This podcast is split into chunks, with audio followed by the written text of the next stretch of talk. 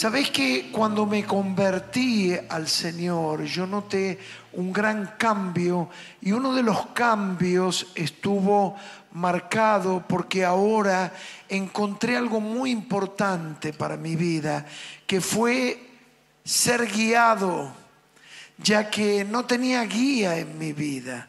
Conocer a Jesús es descubrir que Él ha venido a guiarnos en medio de tanta incertidumbre, en medio de tantas vacilaciones. Jesús viene a guiar nuestras vidas. Por eso yo le puse por título a esta charla, ¿quién te guía en la vida? ¿Cuál es el título de esta charla? ¿Quién te guía en la vida?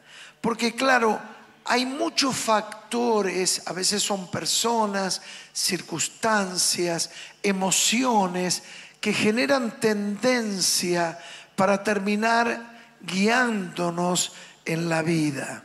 Vamos a ir a la palabra, la palabra que nos ilumina en Juan 16, 13, porque miren lo que dice. Dice, pero cuando venga el Espíritu de verdad, dice Jesús, ¿qué va a hacer? Os guiará a toda verdad. Es decir, el Espíritu Santo viene a nosotros para qué? Para guiarnos a verdad. En el lugar de la verdad hay paz, en el lugar de la verdad hay luz, en el lugar de la verdad hay claridad. Lo importante es conocer la verdad. Y el Espíritu Santo viene a guiarnos a esa verdad que nosotros necesitamos conocer. Ahora, indudablemente, mientras que esa verdad no nos ilumine, vamos a ser presa de diferentes fuerzas que van a tratar de guiarnos a lugares equivocados. Y por eso vamos a hablar por unos minutos hoy y el próximo fin de semana acerca de factores que tratan de influenciarnos y de guiarnos en la vida. Entonces, en primer lugar, vamos a decir que algunas personas son guiadas por la culpa. Algunas personas son guiadas por qué cosa? Por la culpa. ¿Cuántos sintieron culpa alguna vez? ¿Quién no? ¿Cómo se genera la culpa? Es la consecuencia de sentir que me equivoqué, que cometí un error, que cometí una falta, que lastimé a alguien. Y una persona que toma conciencia de su error, de su falta, indudablemente lo que se genera, la emoción dentro de sí, es este sentimiento de culpa, soy culpable, soy responsable. Y en la vida es muy importante poder conducir la culpa, porque la culpa es una emoción que puede llevarnos a lugares de malas decisiones. Por ejemplo, en una situación extrema, en muchos casos, la persona que toma la decisión de querer acabar con su vida, de suicidarse, alguien que está transitando ese camino de oscuridad, muchas veces es conducido por esta emoción negativa que es la culpa. Es decir, me ahoga tan profundamente la culpa que me doy cuenta que he cometido un aberrante error, que he hecho algo tan malo, tan perjudicial, que lo único que puedo hacer, ¿qué es? Quitarme la vida. Es decir, la culpa también activa un mecanismo que me hace sentir algo que muchos de nosotros escuchamos, que el que hace, ¿cómo dice ese refrán? El que hace, el que las hace, las paga, ¿no? Entonces, inmediatamente luego uno dice, bueno, alguien tiene que pagar por esto que se hizo. Y si ese que lo ha hecho fui yo, tengo que pagar. Y a veces nos lleva a un lugar sin retorno. Hay una historia en la Biblia, en realidad dos modelos, dos ejemplos, que ustedes saben que los discípulos terminan traicionando a Jesús cuando Él es conducido a la cruz. Es decir, nadie quiere llegar a su propia suerte. Y entonces tenemos dos ejemplos muy marcados. Uno es el ejemplo de Judas. Judas vende a Jesús, Judas traiciona a Jesús y no lo puede resolver. ¿Y qué va a terminar haciendo Judas? ¿Se acuerdan ustedes qué cuenta la Biblia? Que Judas termina suicidándose, quitándose la vida. Y la emoción que lo va a conducir justamente es la culpa. Hay otro ejemplo. Todos los discípulos lo traicionan, pero hay un ejemplo muy notorio. ¿Cuál es? ¿Quién más? Pedro. Pedro va a negar tres veces al Señor Jesús. Pero Pedro no va a quitarse la vida. Pedro, ¿qué va a hacer? Ante el ahogo de la falta y de la culpa, se va a arrepentir y él va a ser restaurado. Entonces, miren acá cómo la culpa en una persona que no sabe canalizar la emoción negativa de la culpa, la culpa lo puede conducir a dónde? A quitarse la vida, la propia muerte. Y esto es una de las emociones más conducentes a la muerte, la culpa, lo ahoga. En cambio, la manera de salir de la culpa es a través del arrepentimiento. ¿A través de qué cosa? Una palabra que nos escucha, nadie se arrepiente de nada. Todos buscamos un culpable. No, la culpa la tiene mi tía, la tienen mis padres, la tiene luego nos convertimos, la tiene mi líder de célula, la tiene el pastor. Es decir, siempre buscamos qué? Un responsable cualquiera menos yo. Ahora, la persona que no asume sus responsabilidades no puede crecer y mucho menos salir del agobio que es la culpa. Les traje esta frase descriptiva. Muchos inconscientemente, miren lo que dice, léanlo, sabotean cualquier posibilidad de ser felices. Es decir, como consecuencia de la culpa, muchos dicen, yo no puedo ser feliz. Y se convierten en sus propios saboteadores de la posibilidad de ser feliz. Es decir, yo fui una mala mujer, yo fui un mal tipo, fui un mal padre, fui un mal hijo, yo no me merezco ser feliz. Y entonces es como que uno se proscribe de cualquier chance y uno aborta la posibilidad. Es decir, yo tuve un hogar, pero no lo hice bien y entonces me proscribo. Y frente a cualquier chance y nueva posibilidad, digo, yo no puedo ser. Es decir, hay como una, un mensaje condenatorio justamente por esto. Hay un ejemplo muy interesante que quiero que miremos en la Biblia, en Génesis 4:14. Es el ejemplo de Caín. Adán y Eva van a tener dos hijos inicialmente, Abel y Caín. ¿Y Caín qué va a hacer? Va a matar a su hermano por envidia. Y miren ahora, Caín no puede resolver correctamente el pecado y el error y va a equivocarse. Y en Génesis 4:14 dice, he aquí, me echas hoy de la tierra y de dónde más? Y de tu presencia me esconderé y seré errante. Es decir, él asume una posición que Dios no lo obliga a estar en ese lugar. Pero él dice, me equivoqué, soy culpable, maté a mi hermano y como consecuencia de esto me voy a esconder de Dios y voy a ser como errante. Miren la descripción de estas expresiones. Primero se va a esconder. se va a esconder de Dios.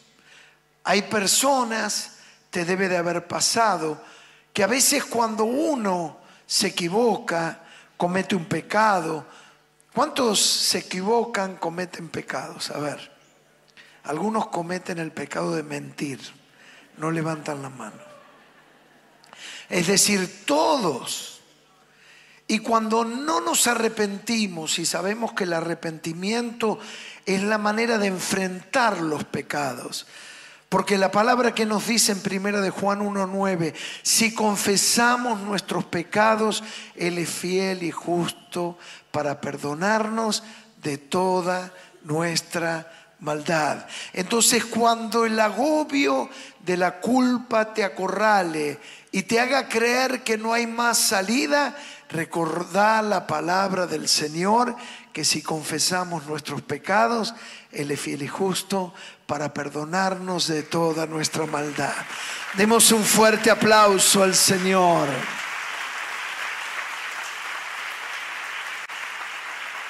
Ahora, Caín no confiesa su pecado, no le dice, Dios yo pequé, yo maté a mi hermano.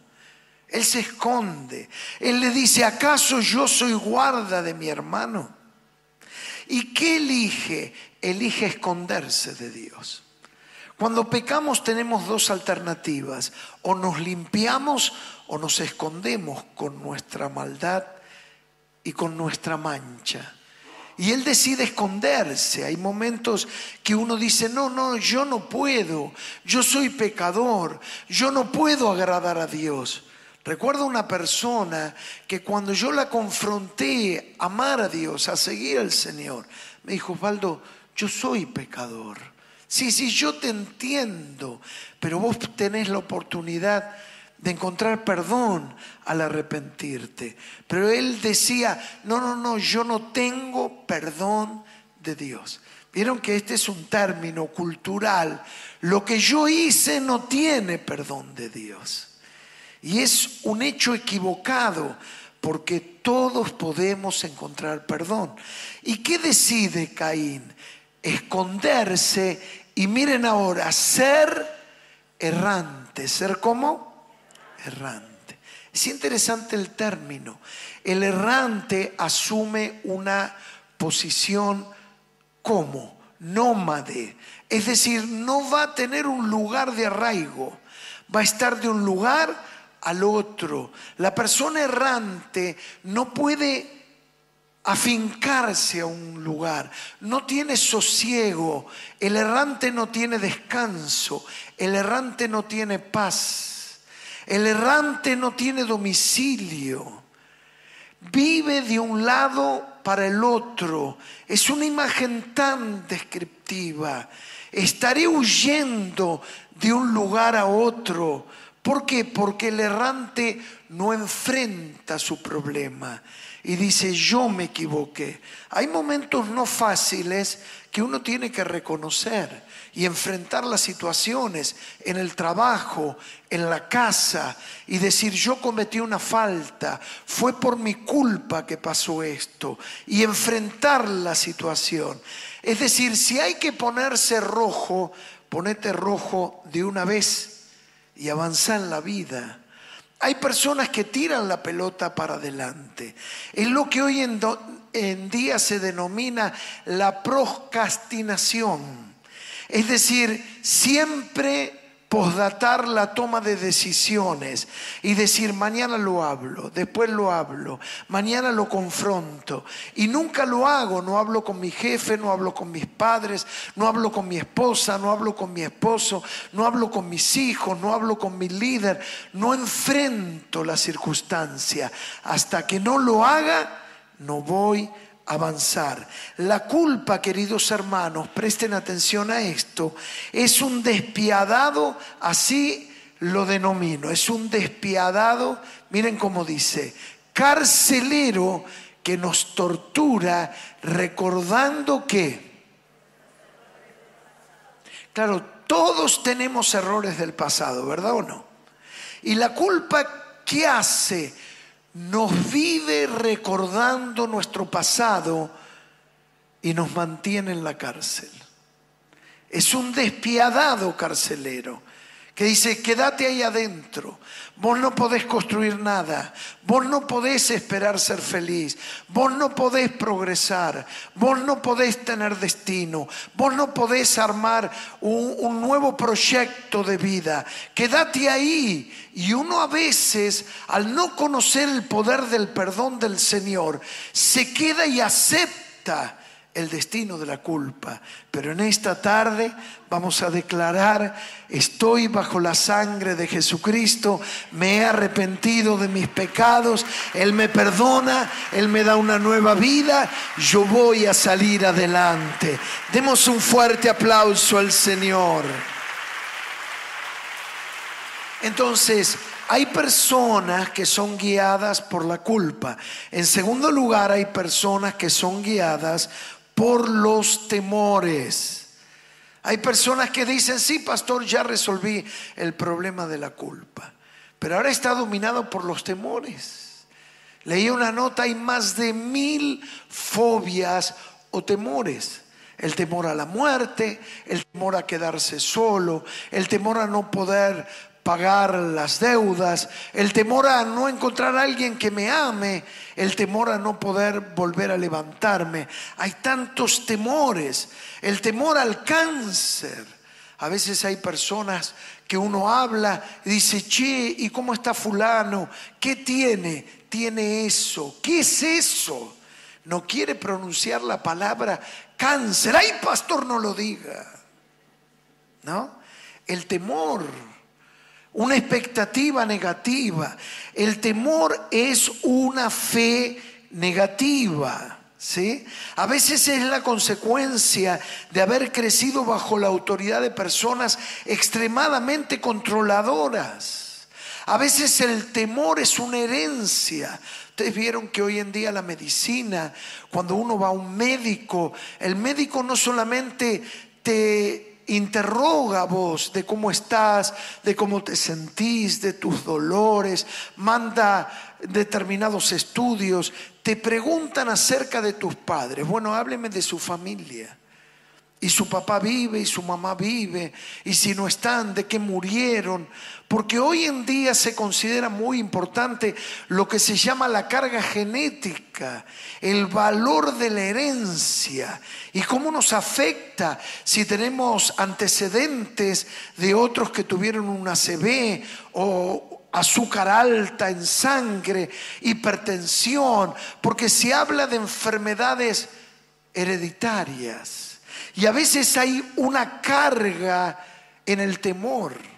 Hogares que hay una atmósfera de temor, hay una expectativa por lo malo que suceda. Ay, te escribieron un WhatsApp, ¿qué pasa? ¿Qué pasa? El nene cómo estará? ¿No?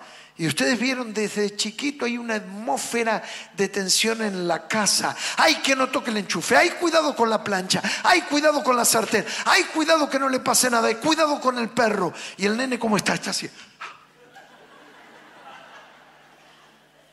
Y así se cría. Es decir, si yo no puedo resolver algunas tensiones, cuidado con nuestros hijos.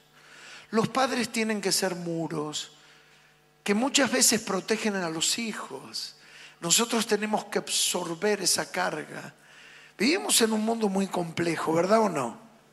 Guerras, muertes, tensiones, inseguridades, qué va a pasar, qué va a suceder. Bueno, a veces vivimos rodeados de grandes incertidumbres.